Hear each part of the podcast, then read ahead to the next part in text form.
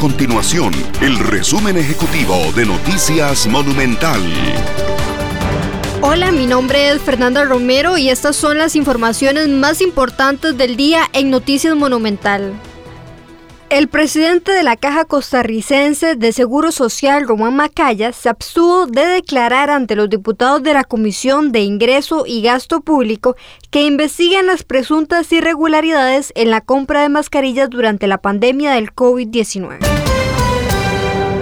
La tasa de desempleo en Costa Rica alcanzó un 19.1%, lo que representa 468 mil personas que se mantienen en la búsqueda de un trabajo.